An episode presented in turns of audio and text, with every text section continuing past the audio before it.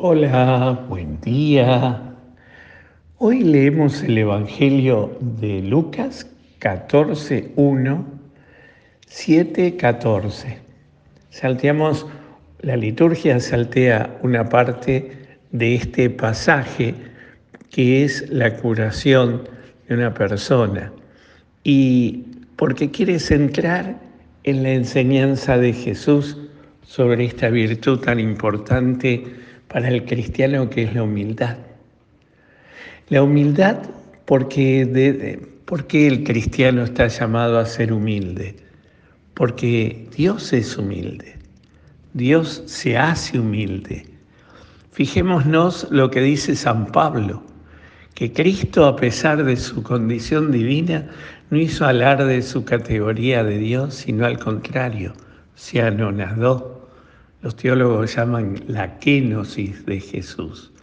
Se abajó y no solo se abajó de Dios pasando a la categoría de hombre, sino que como hombre fue lo peor, eh, se abajó lo peor de la humanidad fue tratado como un salteador, como un guerrillero y terminó muriendo en la cruz. Sin embargo, el camino de la resurrección nos presenta una vida nueva y un triunfo nuevo. La kenosis, la humildad. El Papa Francisco dice que el primer paso de, para ser un buen cristiano, el primer paso es ser humildes. Desde allí nace nuestra amistad con Dios, porque es reconocer mi nada y mi todo. Mi nada porque no, no, no soy capaz de nada, y mi todo porque todo lo que tengo y todo lo que soy es gracias a Dios. Y esto, eh, este primer paso es empezar a vaciarme de mí mismo, de mis triunfos, de mis gustos, de mis deseos, de, todo y dejar espacio para Dios. A veces nos llenamos tanto de yo, de mí, de mi egoísmo y de mi manera de ver, de mi narcisismo y de mi, de mi gusto por hacer lo que yo quiero y, y todo eso, que no es fruto de la sociedad que vivimos, tan estructurada en torno al consumo y a la competencia, y ha devenido en personalidades narcisistas, obsesionados por aquellos que entienden como el éxito personal. Y claro, el éxito personal me hace olvidar y me hace una persona soberbia y falta de humildad, de reconocer que soy gracias a Dios gracias a Él. Cuando somos humildes agradecemos. Las personas pobres y necesitadas siempre son agradecidas. Agradecen lo que uno le da, por poco que sea.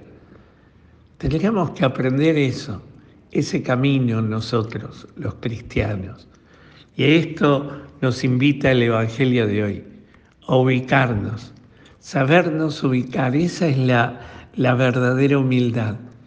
En este, en donde nos sentamos, adelante de todo, donde todos nos vean y nos aplaudan, o en el fondo de todo para que cuando venga el dueño de casa nos ubique en su lugar.